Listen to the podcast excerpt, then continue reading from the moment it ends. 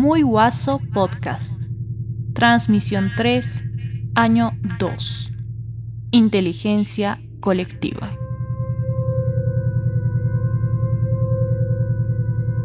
Este podcast comenzaba con otra historia, con un vecino al que vimos morir frente a nuestra casa, en la calle, sobre la vereda. Nadie quiso socorrerlo. Las ambulancias y las patrullas policiales nunca aparecieron. Cuando intentamos ayudarlo, los vecinos nos miraban desde lejos. Eran los meses más duros de la pandemia en Bolivia durante 2020. Antes de continuar, queríamos contarte que este episodio forma parte de Tramas Democráticas, un programa de intercambio del Getty Institute que busca ampliar el diálogo sobre innovaciones cívicas y democracia digital en Sudamérica. Para conocer los demás episodios del podcast apoyados por el programa, puedes visitar el enlace en la descripción de este episodio. Este podcast comenzaba con esa historia pero apareció la variante P.1 del coronavirus. A la P.1 también se la conoce como variante de Manaos o cepa brasileña. Los primeros reportes sobre ella aparecieron en diciembre, pero según las investigaciones, la variante de Manaos comenzó a circular en esa región amazónica durante los últimos días de noviembre de 2020. Desde finales de enero de este año, la cepa brasileña es un titular recurrente en todos los medios de la región. Decenas de investigaciones y reportajes hablan de sus peligros, sus características y la forma en la que apareció. Es una locura total, ¿no? Lo que vivimos en Brasil es, es algo inimaginable. Yo creo que ni los mayores cineastas podrían imaginar un guion tan, tan loco como esto ¿no? que estamos viviendo. Funerales como aquí en la ciudad de Sao Paulo van en aumento en Brasil. En un solo día, más de 3.200 vidas se perdieron a causa del COVID-19. La Organización Panamericana de la Salud alertó el martes sobre un peligroso aumento de casos de COVID-19 en Brasil y lamentó que la situación de Brasil está afectando a los países vecinos. Hay mucha información, pero el gobierno central boliviano lleva una semana sin poder confirmar mediante pruebas de laboratorio si la variante P.1 está o no en el país. Desde el gobierno especulan que sí. Dicen que podría ser, que sospechan que es muy probable, dicen que están casi seguros y así siguen sin actuar. Mientras grabamos la versión final de este episodio, aún no se han hecho oficiales las medidas de contención para la variante P.1 en Bolivia. Mientras grabamos la versión final de este episodio, Brasil rompe un nuevo récord de muertes por COVID-19 con 3.780 personas fallecidas. Brasil es el epicentro global de la pandemia, dicen las cifras. Brasil es una bomba epidemiológica, comentan los expertos. Brasil exporta una cepa del coronavirus que ya causa estragos en el sistema sanitario de Paraguay y provoca alarma en todos los países de la región. Argentina, por ejemplo, decidió cerrar sus fronteras con Brasil por completo, siguiendo el ejemplo de Chile y Colombia. Los cinco países que comparten límites con Bolivia ya confirmaron la presencia en sus territorios de la cepa brasileña. La frontera entre Bolivia y Brasil tiene una extensión de 3.423 kilómetros. Es la segunda frontera más larga de Sudamérica y la octava en todo el mundo. Las poblaciones fronterizas bolivianas cuentan con poca infraestructura y personal de salud. La capacidad hospitalaria de cuatro municipios aledaños a Brasil apenas supera las 300 camas. En la última semana, Cobija, Guayaramirín, Riberalta y San Joaquín confirmaron 722 nuevos casos de COVID-19, 274 más que La Paz y el Alto juntos, pero con una población total tres veces más pequeña. Desde hace por lo menos dos meses la cepa P.1 es una amenaza que casi se puede tocar pero el ministro de Salud boliviano es terco. Prefiere negar que la variante del coronavirus está en el país. El ministro de Salud dice que es irresponsable hablar de la variante P.1 en Bolivia. Nosotros debemos informar a la población que manifestar que la nueva cepa está acá sin, eh, y sabiendo que no estamos en la posibilidad de hacer una secuenciación genómica en el país es una manifestación irresponsable y bueno, estamos ahora eh, casi seguros de que la P1, la cepa brasileña, está está ya en territorio boliviano, ¿no? Tenemos el brote en Riberalta, en Guayará, en Cobija y ahora en Puerto Quijarro. Las personas que acabas de escuchar pertenecen al mismo partido y trabajan en el mismo ministerio. El primero es Jason Ausa, el ministro de Salud del que te hablábamos. La segunda es María Rote, la directora de epidemiología del Ministerio de Salud. Ambas declaraciones a la prensa fueron transmitidas por el mismo canal de televisión en la misma franja horaria. ¿Puede existir tanta descoordinación en medio de una crisis sanitaria? ¿Está o no está la cepa brasileña en Bolivia? ¿Le creemos al ministro o a la jefa de epidemiología? Esta es solo una muestra de que la falta de información, la improvisación y los intereses políticos conducen la gestión de la pandemia en Bolivia desde 2020. ¿Están los burócratas y la clase política boliviana a la altura de las circunstancias? Todo indica que no. Desde el otro lado del muro, las iniciativas ciudadanas florecen. Por momentos se multiplican y ofrecen respuestas que el Estado es incapaz de brindar buenas noches. Esto es muy eh, importante, ya que Brasil ha negado eh, la pandemia y las medidas de distanciamiento social y uso de barbijos durante mucho tiempo.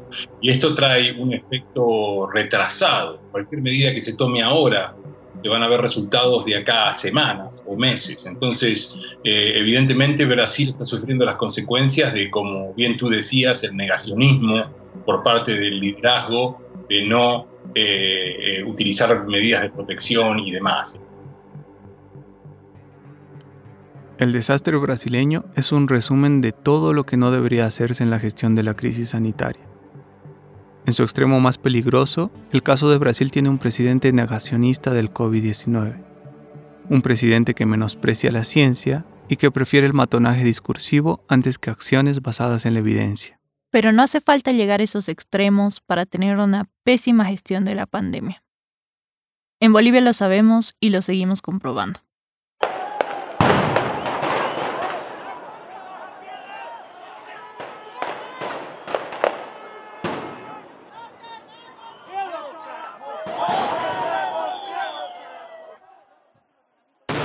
Entre 2020 y 2021, las bolivianas y bolivianos vivimos en medio de un fuego cruzado donde la principal munición fue el nuevo coronavirus. Tuvimos a dos gobiernos distintos, dos extremos políticos distintos, pero el resultado para la ciudadanía fue siempre el mismo. ¿Ven? No importa el color o la tendencia política que tome el Palacio de Gobierno. La opacidad en la administración pública no parece tener militancia. Es como si las autoridades quisieran distraernos para que no descubramos que no saben hacia dónde miran ni hacia dónde caminan, como queriendo ocultar que su información no es transparente o no es fiable.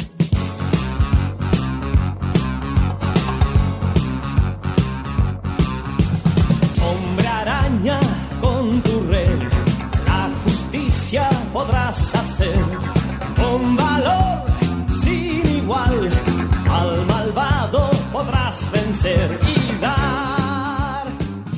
Finalmente, y como una enseñanza, quiero contarles el caso de picadura por araña, viuda negra, la tordectus, a niños. En una comunidad del municipio de Chayanta, Postosí, se suscita un, una picadura, un accidente picadura aparentemente por araña viuda negra, a tres niños en fecha 14 de mayo de la presente gestión.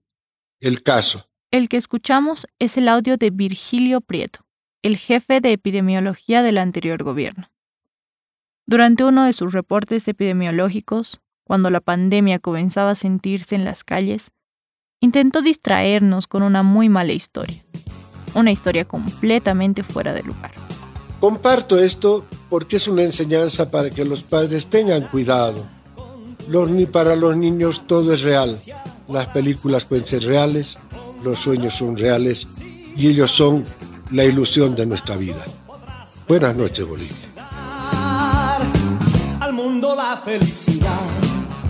Por eso hablamos de opacidad, porque es como si luego de tomar el poder los gobernantes se cubrieran los ojos y decidieran caminar a ciegas, con los oídos sordos, Contar con datos e información transparente y de calidad es fundamental en, general para cualquier formulación de políticas públicas, pero sobre todo cuando hablamos de una emergencia sanitaria y, y un estado de emergencia general en la sociedad. Belén Luna es cientista política y nos habla desde Alemania. Es boliviana y está muy conectada con lo que sucede en el país desde una perspectiva crítica y especializada. Belén nos explica que además de la transparencia, también debemos echarle un ojo a la calidad de los datos que producen nuestros gobiernos. Porque si tenemos datos de calidad, podemos formular políticas públicas que estén basadas en evidencia y que por ende sean mucho más eficientes y sean inteligentes. Es decir, que estamos garantizando no solamente de que el Estado eh, invierta de manera eh, inteligente, sino que además estamos garantizando que los impuestos, porque al final el dinero que invierte el Estado es dinero de los ciudadanos y ciudadanas. Y este dinero que estamos invirtiendo desde el Estado lo estamos haciendo de manera eficiente, es decir, que no estamos poniendo dinero donde no debe estar. Paremos un poquito aquí, así no nos mareamos. ¿Cómo aterrizamos todo esto que venimos charlando en nuestro día a día? Así como cuando el Estado nos cuenta con datos transparentes y de calidad para formular políticas públicas, las está formulando a ciegas, con la ciudadanía pasa lo mismo. Es si la ciudadanía empieza a desconfiar de las políticas públicas que se están realizando. Si el Estado no transparenta estos datos, las pueden ver como innecesarias, los pueden ver como parte de la corrupción e incluso llegar a dudar de la gravedad del asunto. En medio de una crisis sanitaria global, ese asunto del que habla Belén se pone todavía más feo. Con el COVID-19 y con la crisis sanitaria pasa algo similar. Si no contamos con los datos y la información de calidad disponibles, generalmente lo que sucede es que la ciudadanía, primero, o no cree que existe esta gravedad, o segundo, cree, eh, desconoce cuál es realmente eh, el efecto que va a tener en su vida esta pandemia no solo estamos hablando del negacionismo, sino que también estamos hablando de, por ejemplo, estados que están utilizando la, pandemia para tomar medidas autoritarias. Es decir, aprovechando que faltan datos transparentes y de calidad, están utilizando este vacío de información que genera mucho pánico en la población para tomar medidas autoritarias eh, que puedan ser justificadas en este vacío mismo. Ese aprovecharse del vacío de información podría ser una de las explicaciones de por qué el Estado prefiere manipular los pocos datos que tiene, como cuando el gobierno de la expresidenta Yanine Áñez instauró una cuarentena ultrapolicíaca y militarizada. Tenemos que cumplir todas las disposiciones. Bolivia necesita orden y las haremos cumplir con toda la fuerza de la ley. O ignorar la información para no perjudicar sus fines proselitistas, como cuando en plena segunda ola el presidente Luis Arce decidió hacer una guitarra en un mercado sin ninguna medida de bioseguridad.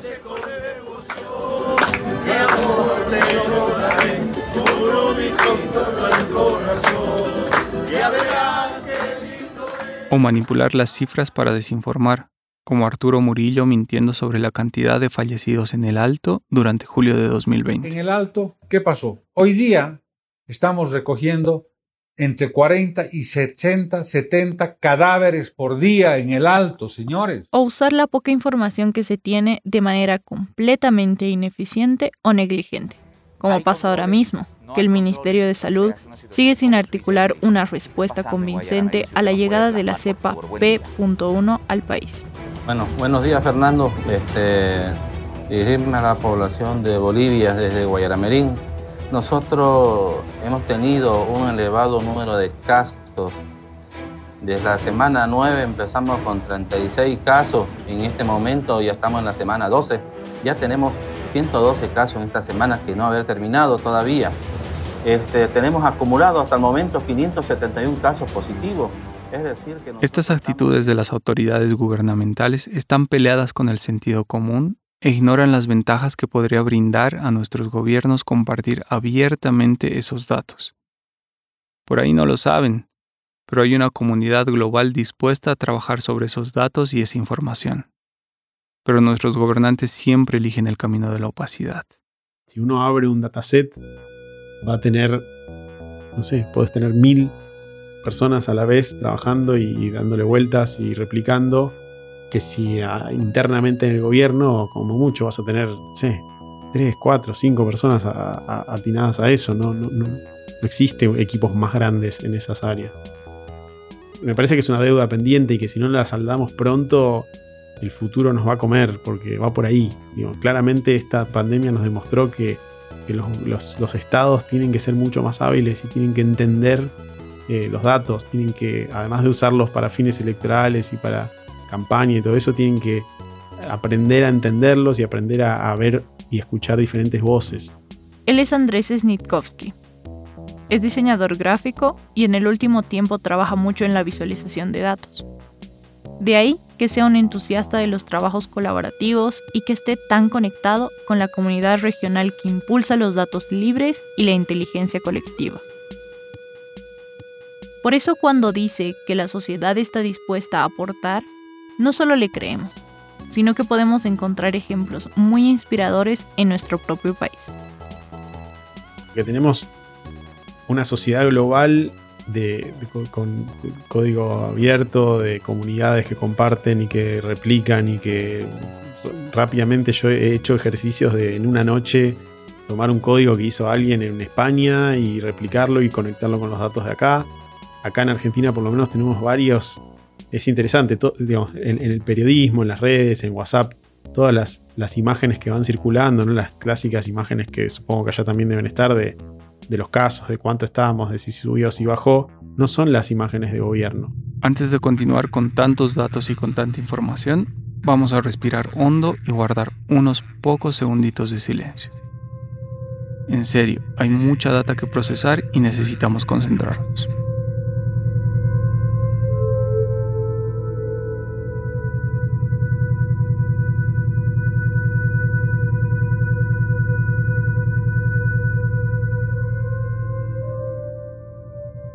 Listo, volvemos. Comparto el dolor profundo de las familias que han perdido a sus seres queridos.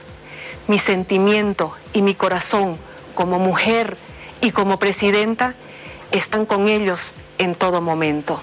¿Se acuerdan de la historia de la que les hablamos al principio? La vivimos en julio de 2020. Don Juan Carlos no tenía más de 50 años. Murió frente a nuestra casa sin ninguna ambulancia o patrulla policial que lo asista. Era un vecino al que no habíamos visto antes, pero que intentamos salvar hasta el último segundo. Durante todas esas noches, las sirenas de las ambulancias no dejaban de sonar. Las conversaciones en nuestros barrios y nuestras casas, los reportes periodísticos de la prensa nacional y extranjera, nuestras propias vivencias, mostraban una realidad desbordada frente a un estado ausente. Nuestros vecinos, nuestras amigas y familiares se enfermaban gravemente o morían de un momento a otro sin que podamos reaccionar. Cadáveres abandonados en las calles. Esta es la imagen impactante que la pandemia está dejando en la ciudad boliviana de Cochabamba. Solo una manta cubre el cuerpo de esta persona mientras la gente pasa a su lado. Otro cadáver está tendido en el suelo. Pero las autoridades bolivianas insistían en que a pesar de todo, Bolivia estaba controlando el avance de la pandemia. Líderes gubernamentales y políticos, en medio de una indignante campaña electoral, lanzaban cifras irreales que las calles se encargaban de desmentir. Mi padre falleció el martes pasado. Lo tuvimos dos días en mi casa del cuerpo. Hay una embarazada, hay hartos niños. Mi madre que tiene diabetes está con los síntomas del COVID. Ayúdenos, por favor. Pero nuestros testimonios no eran suficientes. Faltaban los números, las gráficas, los datos. Respuestas contundentes a las tergiversaciones oficiales que buscaban borrar de un plumazo a nuestros muertos y enfermos. Tergiversaciones desesperadas que buscaban ocultar una crisis que se respiraba en el aire. Entonces surgieron pequeños esfuerzos que semana a semana robustecían su alcance. La sociedad civil, programadores, investigadoras, periodistas, diseñadoras, hack activistas se organizaban en proyectos independientes y colectivos que brindaban las certezas que no se podían encontrar en el gobierno boliviano.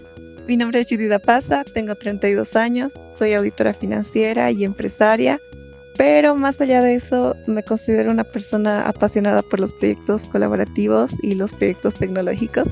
Y es en ese sentido que en 2020 eh, formo parte de tres proyectos muy lindos que respondían a distintas necesidades de lo que estaba pasando en el país durante la emergencia. Cuando Judy dice apasionada, lo dice muy en serio, con cada una de sus letras. Durante 2020, Judith no estuvo vinculada a uno o dos proyectos. Judith participó activamente de tres iniciativas ciudadanas muy importantes. Bolivia Solidaria, Respuesta Ciudadana Bolivia e Innovación Transformadora. Cada uno de estos proyectos tenía una comunidad distinta detrás, donde se encontraban habilidades y conocimientos de gente que muchas veces nunca se había visto en persona. Cada uno de estos proyectos respondía a distintas necesidades que surgieron durante la pandemia y su cuarentena. Este tiempo de emergencia, eh, los ciudadanos han aportado desde donde estaban, es decir, habían proyectos de educación, eh, proyectos tecnológicos, proyectos para hacer respiradores en Bolivia, proyectos de solidaridad. Entonces creo que en cierta forma la pandemia también ha, movilizado a la ciudadanía en, función de lo que se estaba necesitando en ese momento. ¿Recuerdas cuando Andrés, nuestro amigo argentino, decía que el apoyo de la comunidad de datos podía ayudar a los gobiernos a mejorar el manejo de su información? Y recuerdo que en una ocasión, eh, uno, en uno de los reportes del Ministerio de Salud, el encargado reconoció que había un error eh, y agradeció a la ciudadanía por haber notado el error. Creo que eso es muy importante porque eh, si bien estos datos no deberían tener errores, el hecho de que la gente tenga, una, tenga un control activo, tenga una revisión diaria, esté sobre los datos y alerte de estas situaciones, también le da una señal al, al gobierno de que hay gente mirando, hay gente mirando esos datos, hay gente que quiere tomar decisiones con esos datos. Para Judith, este gesto fue vital y es una señal a la que nuestros gobernantes deberían prestarle más atención. Estamos bien despiertas y con los ojos abiertos. Recuerdo que en una reunión estábamos con unas 20, 25 organizaciones de jóvenes de todo el país que decían, aquí estamos, ¿qué se necesita? Y ese ha sido un momento así sumamente emocionante para mí porque era realmente eh, la ciudadanía queriendo hacer algo, queriendo movilizarse, ¿no? Eh, esta era una actividad completamente voluntaria, ¿no? Todos donaban su tiempo, donaban sus habilidades y lo que los movilizaba era eh, este concepto que se había construido, lo que queríamos lograr. Las historias de activación ciudadana que nos cuenta Judith son emocionantes y demuestran lo que somos capaces de construir desde nuestras propias comunidades, sin la intervención del poder político. Pero no podemos olvidar que los señores de arriba tienen responsabilidades, como nos comenta Belén lo bueno de todo esto es que cuando el Estado falla, generalmente son iniciativas ciudadanas las que llenan este vacío. Eh, obviamente no es lo ideal, el Estado se tiene que hacer cargo de sus responsabilidades porque este no es un favor que nos están haciendo, es su responsabilidad. Como decía un principio, el dinero que invierte el Estado no es, no es un dinero imaginario, es un dinero que viene de nuestros impuestos, es decir, que eh, no nos hacen un favor. Volviendo a las historias que nos contaba Judith, nos surgió una duda. ¿Qué es lo que une a todas estas personas a ofrecer su tiempo y conocimientos a una causa común? ¿De dónde vienen? Creo que Dios los hace y el diablo los junta, no mentira. Eh, pues creo, que en estos tres proyectos que he participado, algo que había en común era la tecnología. Y en el ámbito tecnológico hay la suerte de tener estas comunidades que se agrupan por afinidades. Eh, Bolivia Solidaria, por ejemplo, no hubiera sido posible si no hubiera tenido este core, este, este centro en la comunidad de OpenStreetMaps. En medio de ese tejido tan activo de personas aprovechando la tecnología como una herramienta para solucionar problemas de la comunidad o fiscalizar las tareas del Estado, es donde encontramos a Mauricio Foronda. Mi nombre es Mauricio Foronda, paso el día creando cosas y ocasionalmente comparto algunas en redes sociales, en particular proyectos basados en datos abiertos. No tengo estudios, trabajos o afiliaciones. Mauricio hizo uno de los seguimientos más interesantes al curso de la pandemia en Bolivia. No fue el único, pero sigue siendo uno de los más entusiastas y consecuentes un año después de que todo esto explotara.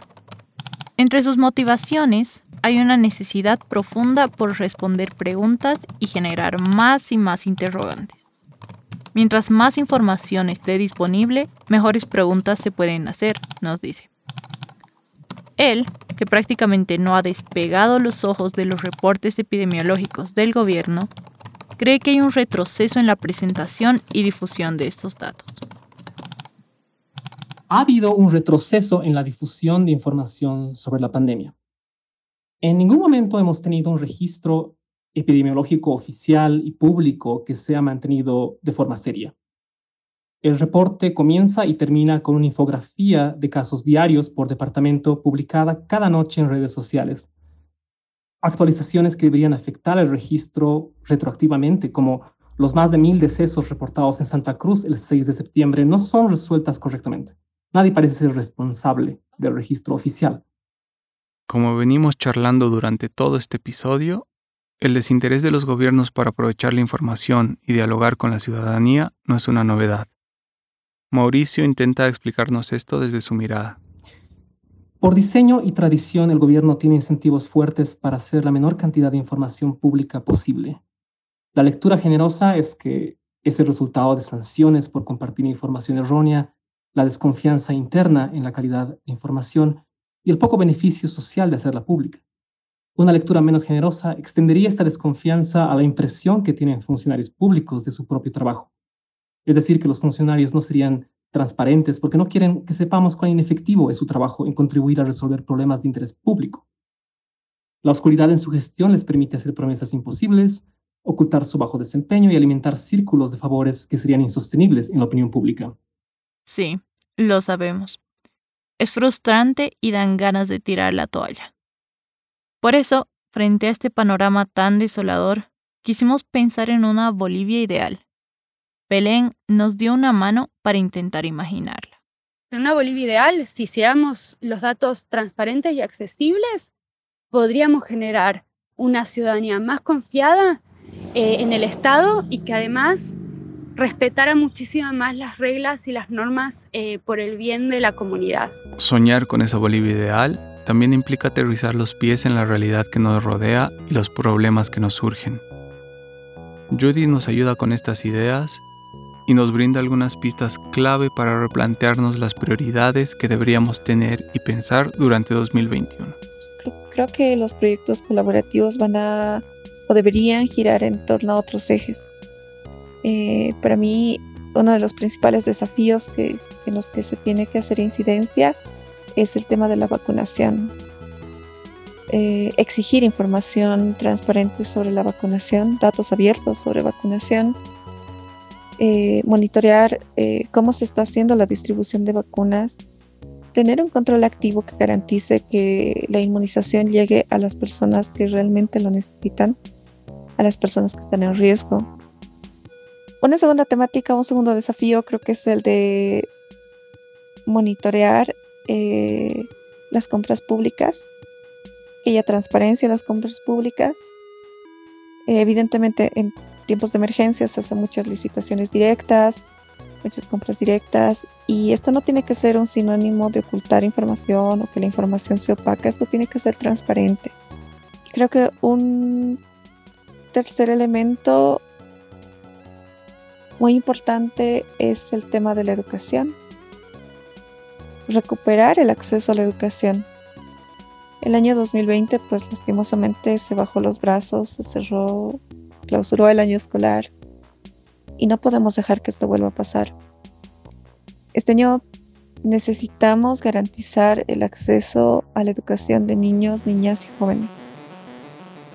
¿Qué imaginamos nosotras? Algo parecido. Una inteligencia colectiva en constante erupción brillante, encendida. Que los gobernantes sepan que desde la ciudadanía estamos alerta, vigilantes. Que los poderosos sepan que no estamos dormidas ni apagadas. Que los de arriba sepan que nuestra creatividad es capaz de incendiar su opacidad.